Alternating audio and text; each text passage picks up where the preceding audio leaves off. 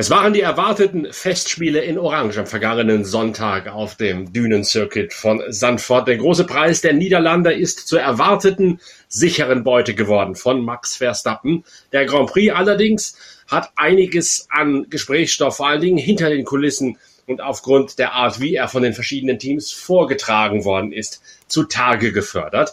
Inga Stracke, die Formel 1 Reporterin der Zeitschrift Pitwalk, hat das Rennen in aller Ausführlichkeit und aller Intensität für uns verfolgt während wir uns bei der Zeitschrift Pitwalk noch mit dem Verlag, mit dem Abarbeiten der Bestellungen und der Belegexemplare der neuen Ausgabe unserer Premium-Zeitschrift beschäftigt haben. Mittlerweile müsste das Heft bei allen unseren Stammlesern, Abonnenten und Vorabbestellern angekommen sein, mit unter anderem auch einer großen Formel-1-Geschichte eben von Inga Strake, der Formel-1-Reporterin, mit der ich jetzt verbunden bin für die nächste Ausgabe von Pitcast zur Analyse des großen Preises der Niederlande. Auf den ersten Blick, Inga, scheint das eine klare Kiste gewesen zu sein. Max Verstappen gewinnt. Ferrari versaubeutelt mal wieder einen Boxenstopp. Und am Ende hat Max Verstappen dermaßen viel Vorsprung in der Weltmeisterschaft, dass er jetzt theoretisch sogar in einen äh, verspäteten Sommerurlaub abtauchen kann und immer noch kampflos Weltmeister werden würde. Genau, der könnte jetzt, wenn ich richtig gerechnet habe, sogar vier Rennen Pause machen und wäre immer noch in der Führung, äh, in Führung in der WM. Und das ist schon echt sehr überlegen. Ich gebe dir mal ganz kurz hier die Zahlen. Verstappen 310, Leclerc 201, Perez 201. Sie sind tatsächlich punktgleich im Moment. Und äh, ja, das sagt doch schon einiges. George Russell, und das lässt aufhorchen, auf Platz 4 noch vor Carlos Sainz und Lewis Hamilton. Aber die Überlegenheit, die zieht sich auf ganzer Linie auch bei den Teams durch. Red Bull 511 Zähler auf dem Punktekonto jetzt. Die Scuderia Ferrari 376 und Mercedes dicht dran 346. Und der Vorsprung von Max Verstappen bei dessen 30. Grand Prix-Sieg, Zahlen kann ich nämlich auch, Inga, äh, der Vorsprung von Max Verstappen bei dessen 30. Grand Prix-Sieg 109 Punkte. Hat Michael Schumacher jemals einen so großen Vorsprung gehabt? Ich weiß, der Vergleich hinkt, weil es mittlerweile eine Reform des Punktesystems gegeben hat. Aber selbst in den Jahren, als ein Schumacher extrem souverän vorzeitig Weltmeister geworden ist, selbst als Nigel Mansell mal nach, was weiß ich, glaube zwölf Runden, äh, zwölf Rennen in Ungarn schon Weltmeister geworden ist, statt 16 Rennen fahren zu müssen. So riesig war der Vorsprung aus meinem äh, Gedächtnis heraus noch nie. Ja, wie gesagt, du sprichst es an. Es gibt A, das reformierte Punktesystem. Es ist aber auch B so, damals, da wären jetzt noch zwei Rennen und dann wäre die Saison rum. Das musst du dir mal auch vor Augen halten. Wir sind jetzt Runde, Zandvoort war Runde 15 der WM. Früher waren das 17 Rennen, da wäre das rum. Aber wir haben auch noch eine ganze Menge Rennen. Äh, es geht ja bis in den November. Und ähm, da, also wie gesagt, eigentlich ist es, wie der Alexander Wurz beim ORF gesagt hat, der Gmate Wiesen. also eigentlich sicher, aber es ist die Formel 1. Und dieses Jahr ist schon so viel passiert. Wir dachten alle, Ferrari fährt das Ding nach Hause nach den ersten Rennen. Und jetzt schau dir die Roten an. Das ist wirklich, wirklich schade. Ja, schade ist es nicht. Es ist einfach ein komplettes Unvermögen. Aber lass uns von vorne anfangen, vom Start, beziehungsweise von den Überlegungen vorm Start womöglich schon. Denn da ging es ja schon hinter den Kulissen, Kulissen ordentlich rund. Ähm, der erste Trugschluss, der lag in diesem Wochenende bei Red Bull. Man hat im freien Training FP1 am Freitag mit Max Verstappen zu wenig Runden auf harten Reifen fahren können, weil es da ein Problem mit der Antriebseinheit, mit der sogenannten Power Unit gegeben hat.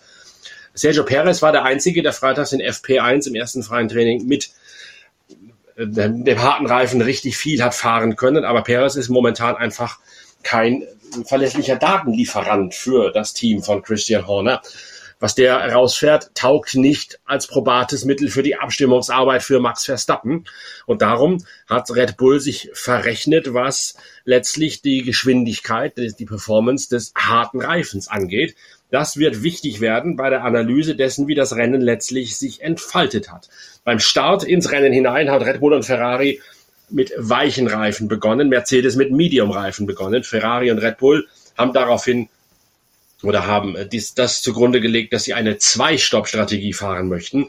Mercedes hat gesagt, wir sind annähernd schnell genug, hier mitfahren zu können. Wir können vor allen Dingen den harten Reifen zum Arbeiten bringen. Schnell genug ist er für uns, sodass wir mit einer Einstoppstrategie pokern können und so vielleicht quasi aus der Tiefe des Raumes Red Bull und Ferrari an der Spitze abfangen können.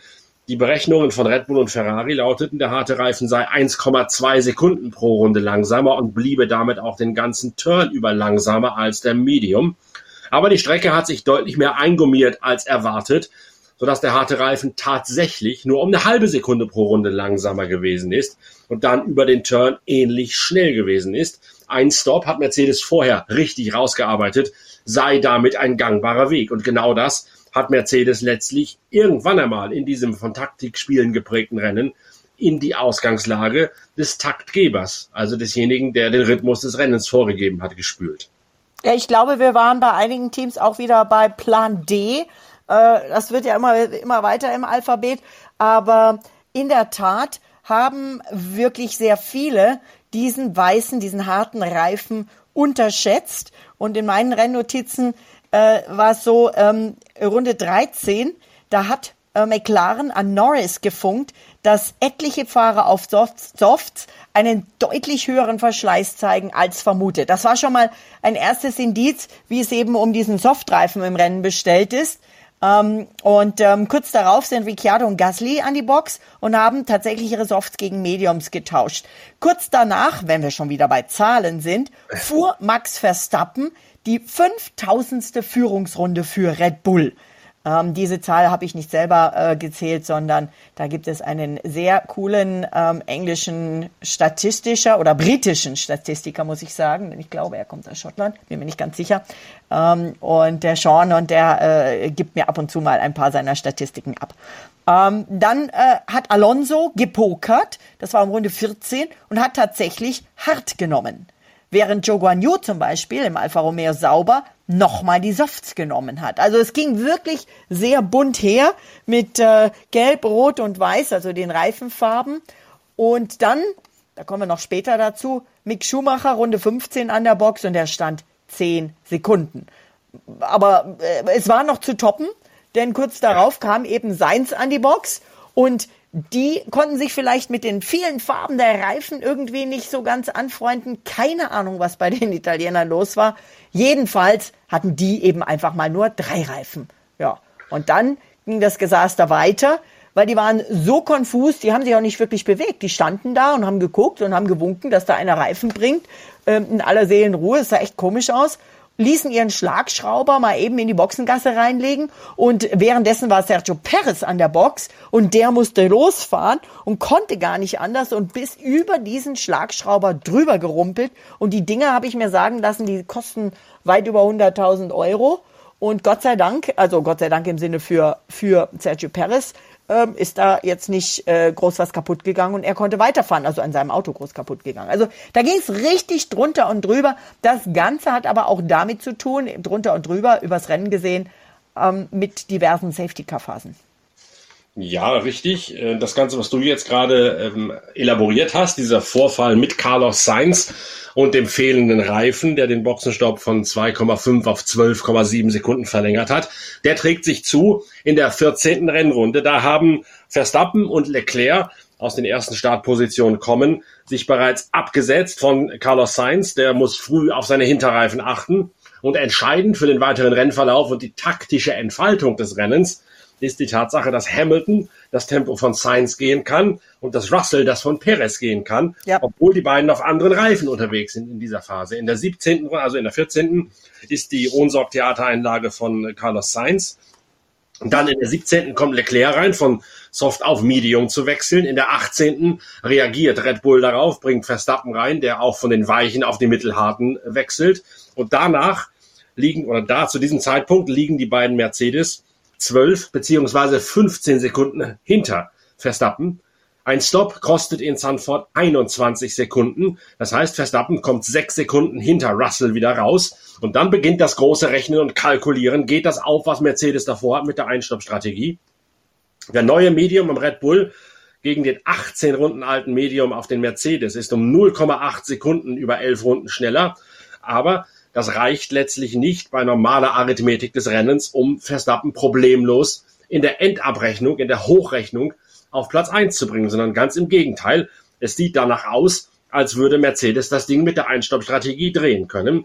Verstappen geht mit DRS an Russell vorbei. Hamilton geht in der Box auf hart. Russell kurz danach auf. Er auch. Und dann hat Verstappen mit zwölf Runden alten Reifen das Dilemma vor der Brust. Er muss nochmal rein. Die Mercedes liegen knapp eine Stopplänge hinter ihm zurück, sind aber schneller auf neuen Reifen und können in diesem Geisterduell diese eine Stopplänge reduzieren, den Rückstand wieder einfahren, sodass sie zum Zeitpunkt, wo dann letztlich diese ominöse Episode mit Yuki Tsunoda kommt, zu dem Zeitpunkt die Mercedes in der virtuellen Hochrechnung bereits vor Verstappen liegen, wenn der seinen zweiten Stopp absolviert haben wird. Und dann, Inga, kommt das Kabinettstückchen von Yuki Tsunoda, das alles wieder auf den Kopf stellt. Ja, wobei ich davor schon mich gewundert habe. Also ich hatte auch so ein bisschen recherchiert. Ähm, der längste Runner auf Mediums letztes Jahr war 47 Runden. Deswegen hat es mich gewundert, dass Mercedes eben doch schon dann in Runde 30 reingekommen ist. Vielleicht hätten sie noch ein bisschen was rausholen können, wenn sie länger geblieben wären. Aber wie du sagst, da wurde so viel gerechnet und ähm, quasi in die Theorie reingerechnet, wer was wann wie wo ähm, im Sinne von Schach. Und das dann ähm, die Schachfigur Yuki Tsunoda sich mal eben auf der Rennstrecke abschnallt, äh, damit konnte natürlich keiner rechnen. Und das war wirklich eine echt eigenartige Sache. Also Yuki war beim Stopp, fuhr raus und sagte, nee, nee, die Reifen sind nicht richtig fest und fuhr auf, aufs Gras und blieb stehen und fing schon an, sich abzuschnallen. Dann funkte ihm Alpha Tauri zurück, Nein, nein, es ist alles in Ordnung. Du hast dich geirrt. Fahr weiter. Dann ist er weitergefahren und da frage ich mich, können die sich nicht selber anschnallen? Ist das unmöglich, dass sie sich, wenn sie sich einmal abgeschnallt haben, wieder selbst anschnallen? Oder wollte der Japaner mal eben äh, ohne Sitzgurt fahren? Keine Ahnung. Jedenfalls ist er dann mit geöffnetem Gurt, was ja echt super gefährlich ist, ähm, diese Runde gefahren, in die Boxengasse reingekommen und dann hat man das Auto angeschaut, war alles eigentlich augenscheinlich in Ordnung. Dann hat man ihn wieder angeschnallt, das dauerte sehr lang und dann fuhr er wieder raus, nur um dann zu sagen, jetzt ist aber wirklich was kaputt. Man rief ihm zu, stopp, stopp, stopp und dann ist er wieder aufs Gras gefahren und ähm, dann kam das virtuelle Safety Car und genau in diesem Moment aber hatte sich Red Bull schon an der Box für Max Verstappen bereit gemacht. Und dadurch gewinnt Max Verstappen quasi einen Gratis-Boxenstopp, zumindest einen äh, ziemlich günstigen Boxenstopp, äh, preiswert fürs Geld quasi, wenn man so will. Der Grund dafür, dass man letztlich Yuki Tsunoda doch zum Anhalten genötigt hat, war ein mutmaßlicher Sperrdifferentialschaden übrigens, der ja. das Auto so eierig angefühlt hat, als ob ein Rad nicht richtig festgezurrt worden sei. Man mutmaßt, dass da, äh, dass, dass da die Sperre des Diff letztlich im Eimer gewesen ist. Der Stop von Verstappen unter diesem virtuellen Safety Car, also unter der Neutralisation des Rennens unter Tempolimit, der dauert dann keine zehn Sekunden, sondern nur gut sieben Sekunden. Und das sorgt dann dafür, dass die Mercedes-Strategie jetzt plötzlich doch nicht mehr aufgeht, sondern dass Verstappen trotz eines Boxenstopps mehr vor den beiden Mercedes wieder rauskommt. Und damit nicht genug von dem ganzen taktischen und Safety-Car-Geplänkel. Kurz vor Schluss geht der Ferrari-Motor im Sauber, also im Alpha von Valtteri Bottas ein. Und es gibt eine Safety-Car-Phase, eine richtige jetzt. Das ganze Feld wird zusammengeführt und Mercedes splittet jetzt die Strategie und Hamilton kriegt andere Reifen verpasst, eine andere Taktik aufoktroyiert als George Russell. Ganz genau. Ähm, was man vielleicht auch noch sagen sollte, dass da das zweite Fauxpas von Ferrari an der Box passiert ist, denn ähm, äh, auch da hätten sie eigentlich, äh, ja, da haben sie dann, glaube ich, sogar auch eine ordentliche satte Strafe für bekommen, denn das war Unsafe Release. Da gab es eine Kollision in der Boxengasse. Auch da wieder haben wir echt alle Glück gehabt, dass das nicht schlimmer ausgegangen ist, sondern wirklich total glimpflich. Nämlich, äh, die haben Carlos Sainz in den ankommenden Fernando Alonso reinfahren lassen. Äh, der war natürlich auch stinkesauer. Und ähm, das Traurige in Anführungszeichen an dieser Geschichte, dass Verstappen mit diesem geschenkten Stopp unter Safety Car quasi einen Vorteil hatte, ist, dass Lewis Hamilton echt happy war über die Boxenstopps. Denn Mercedes hat Double Stacking gemacht. Die haben also, der, da kam Lewis ran und zack, und danach der George ran. Also das ging richtig, richtig schnell.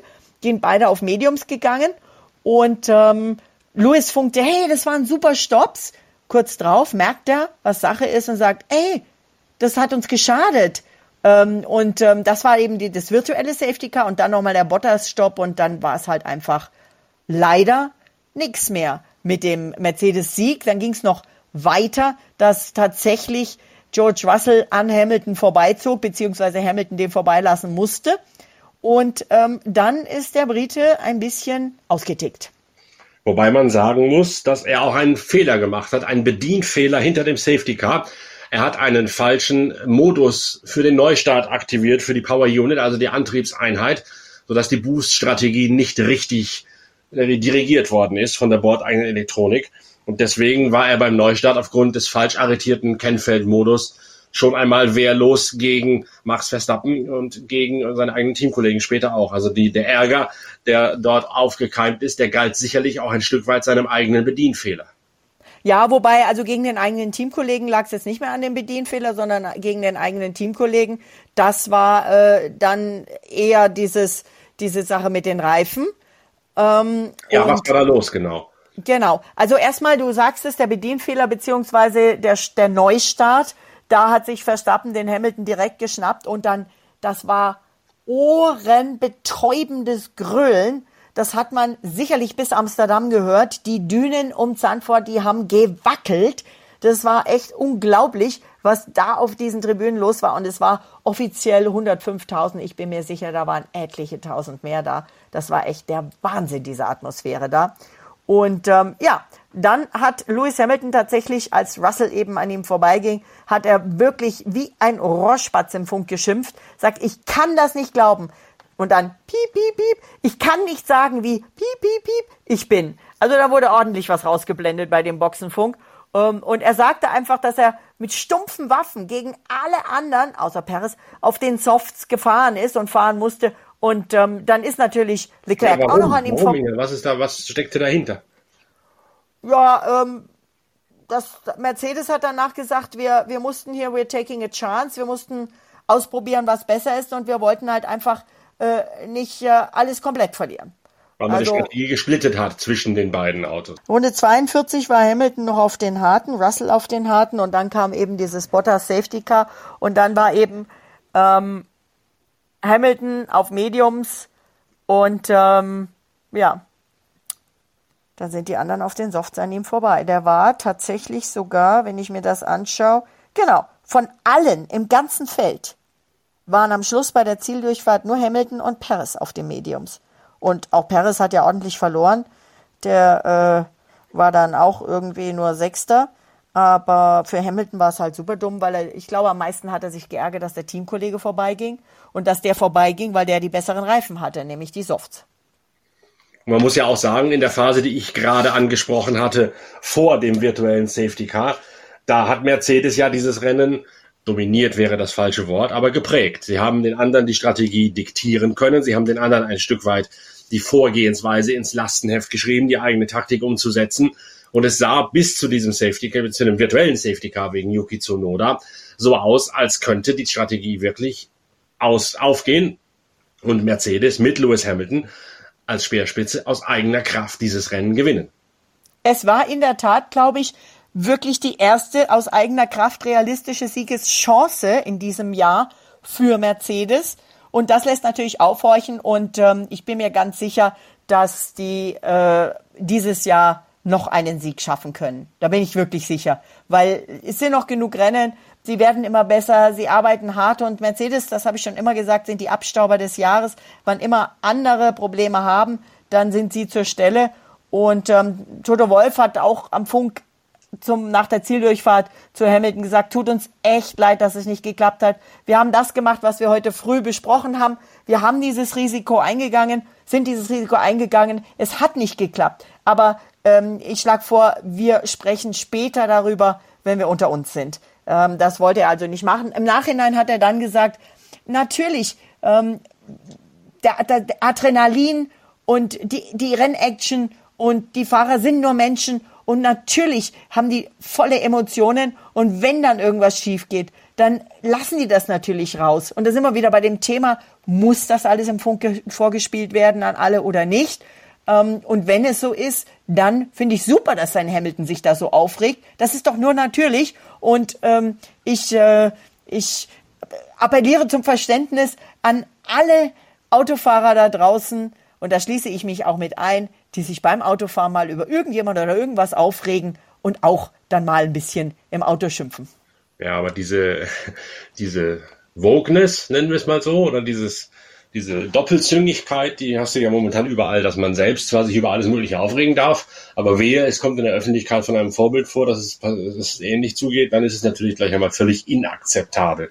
Das ist, zieht sich ja momentan wie ein roter Faden durch alles andere, durch die ganze Gesellschaft eigentlich hindurch, wobei wir das jetzt nicht auf das Thema Gesellschaftskritik unterbrechen sollten. Aber der Ärger von Lewis Hamilton war dann offensichtlich ja doch ein Stück weit berechtigt. Ja, die haben sich danach ausgesprochen und er hat dann auch, was ich cool fand wiederum, als er sich ein bisschen beruhigt hat, ähm, hat er dann auf der, auf der äh, Auslaufrunde im Boxenfunk sich beim Team bedankt und den Mechanikern gesagt, was sie alle für einen super Job gemacht haben und dass das alles stark ist und so. Da war er da schon wieder deutlich ruhiger und ähm, er denkt immer an seine Mannschaft und das finde ich ziemlich cool und äh, hat sich bei allen bedankt und äh, ja, äh, im Nachhinein gesehen haben die sich auch wieder alle lieb bei Mercedes und schauen nach vorne und wollen gucken, was sie in Monza schaffen. Dann gab es ja auch noch äh, ziemlichen Wirbel um die vermeintliche Foulspielstrategie bei Red Bull, dass man nämlich Yuki Tsunoda da offensichtlich bewusst eingesetzt hätte, um eine virtuelle Safety-Car-Phase zu provozieren, als man die beim Schwesterteam Red Bull Racing gerade gut brauchen konnte. Äh, was ist da dran? Ja, es gab sogar ein bisschen ein, ein Aufruhr, unfairen Aufruhr im Netz gegen Hannah Schmitz, die Strategin von Red Bull.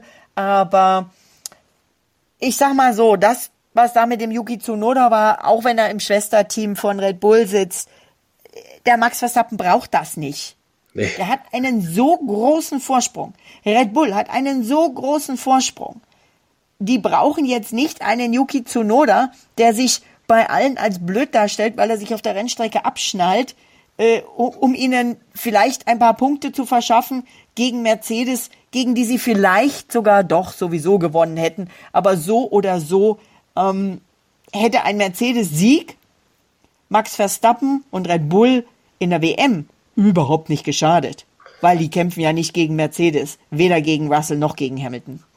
Also du nimmst mir die Worte aus dem Mund. Äh, bei dem derzeitigen Verlauf der Weltmeisterschaft wäre selbst ein zweiter Platz und selbst ein dritter Platz beim Mercedes Doppelsieg verkraftbar gewesen für Max Verstappen. Deswegen glaube ich auch nicht, dass man da dieses Risiko eingeht, sich da der Manipulation schuldig überführen zu lassen, was man ja theoretisch seitens der Regelhüter machen könnte. Man kann sich ja alle Daten geben und sagen, hat der wirklich was?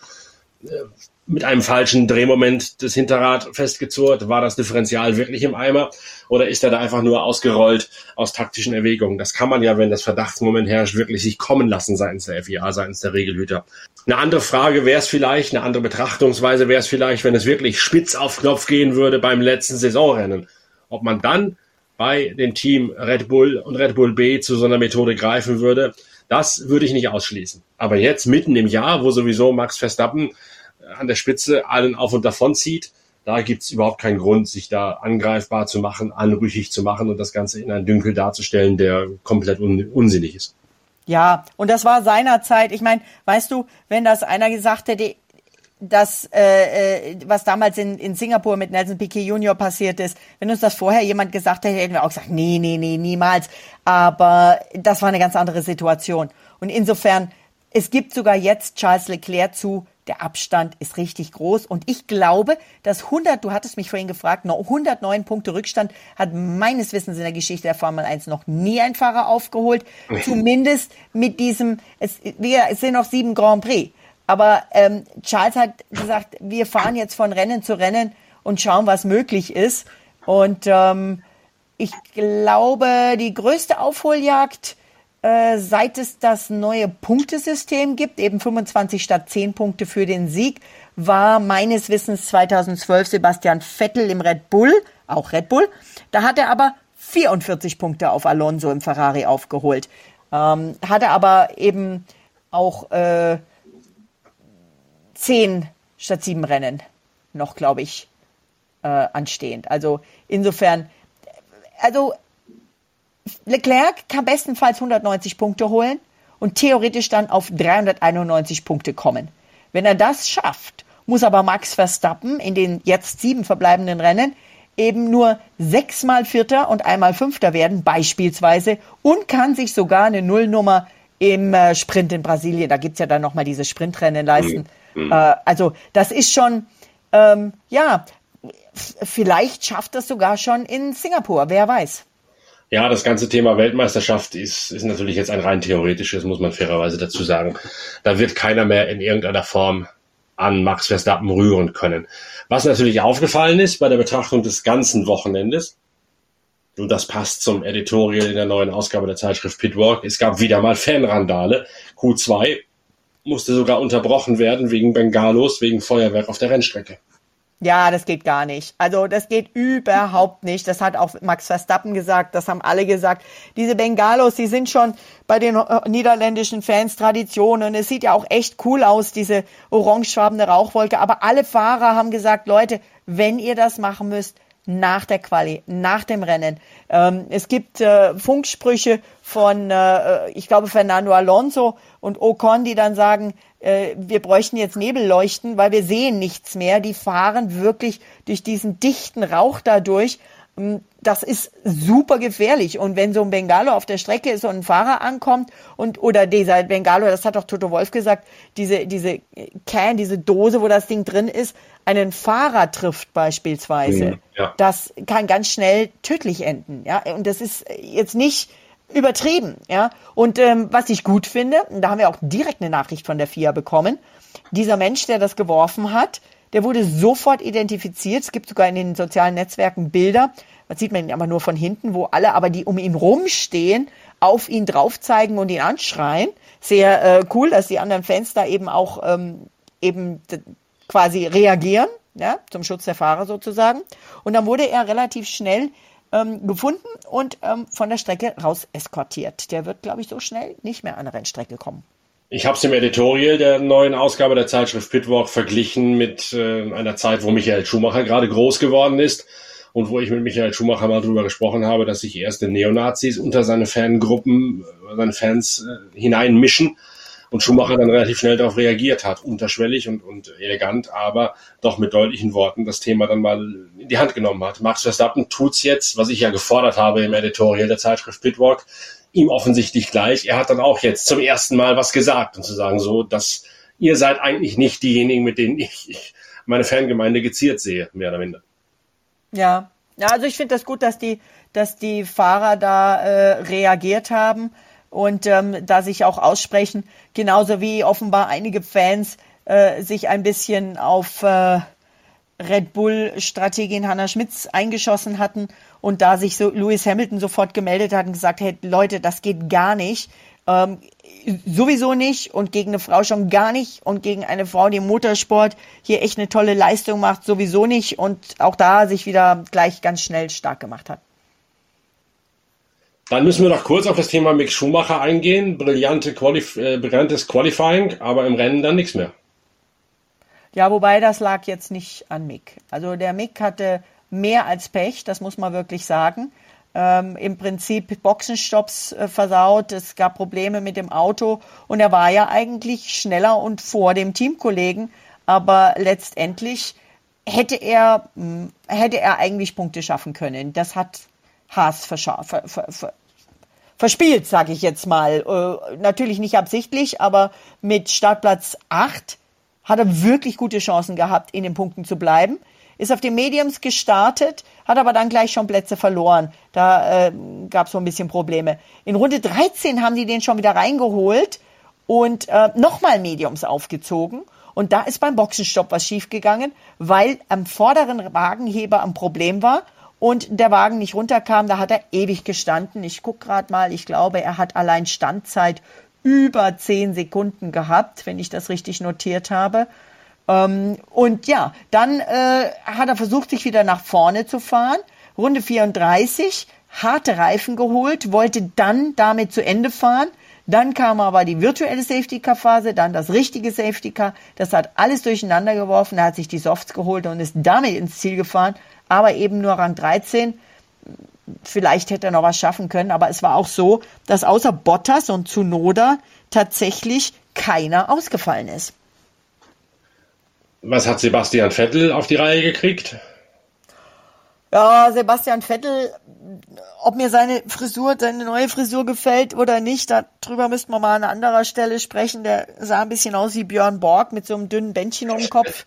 Das hat er erstmals bei dem Charity-Fußballspiel gehabt äh, in, äh, mit Mick Schumacher und ähm, Dirk Nowitzki. Das scheint er jetzt cool zu finden. Es sieht ein bisschen komisch aus, muss ich ehrlich sagen.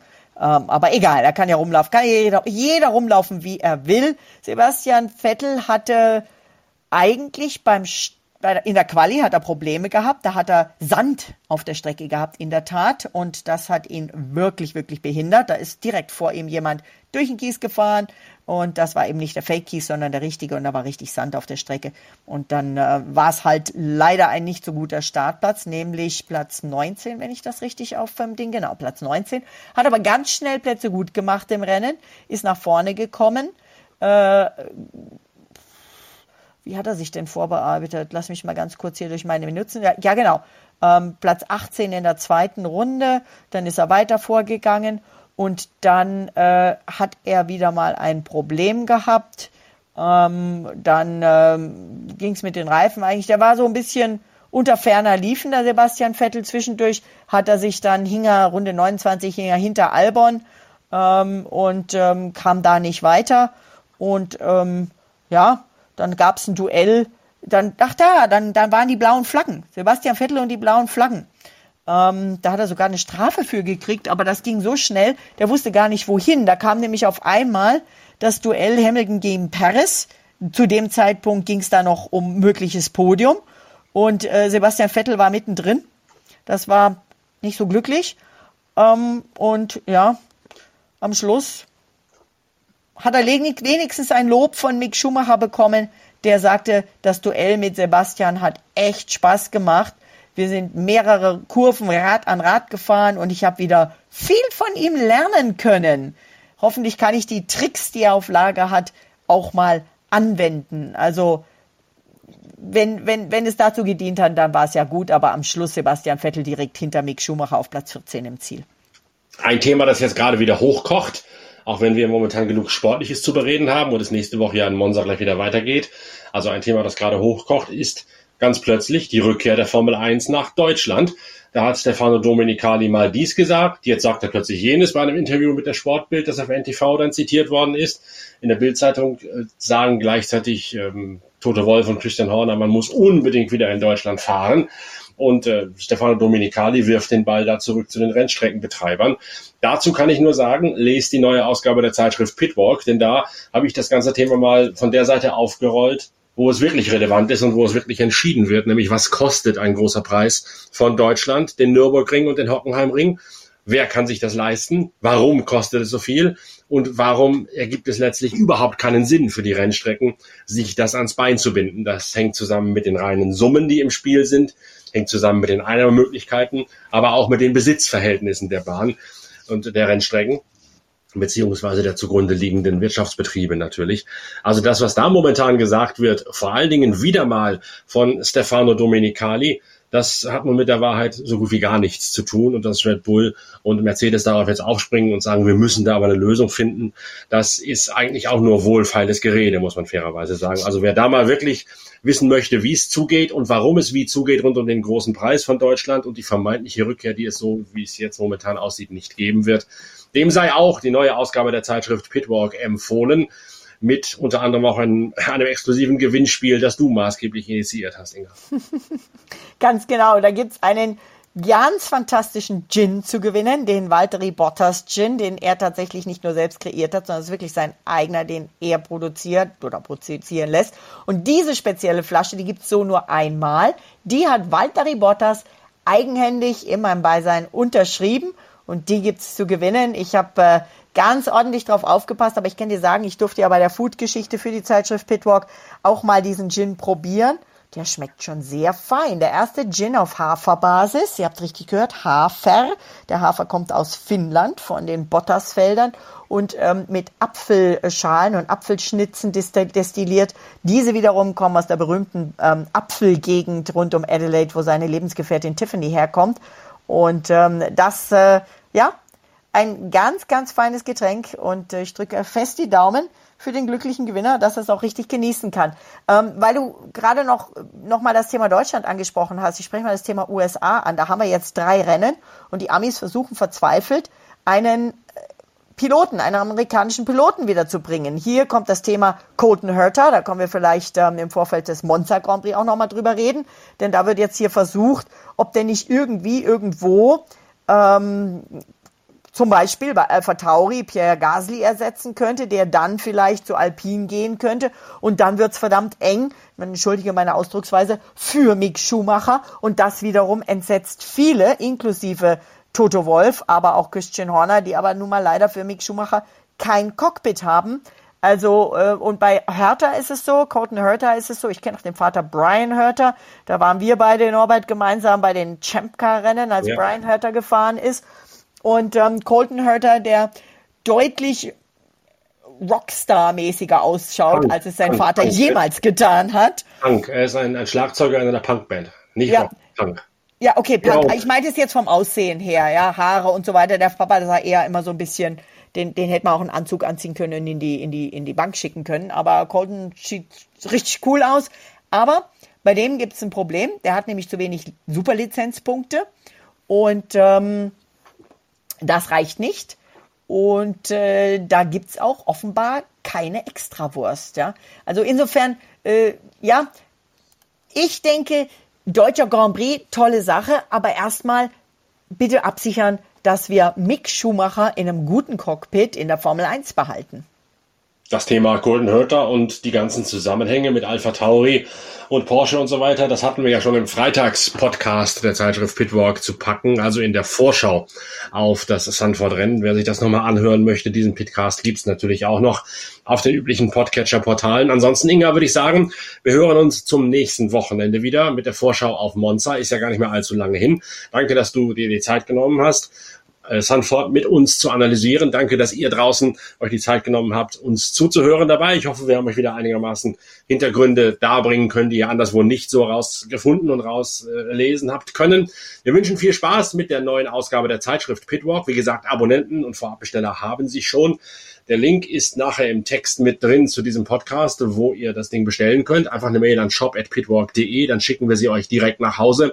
Dann habt ihr sie auch auf jeden Fall vor Monster-Wochenende und könnt mitreden über das Editorial, wo ich Max Verstappen in die Pflicht nehme, über die Leidenschaft zum Gin von Valtteri Bottas inklusive des exklusiven Gewinnspiels und natürlich auch über die Geschichte, die investigative zur Zukunft der Formel 1 in Deutschland oder eben auch nicht.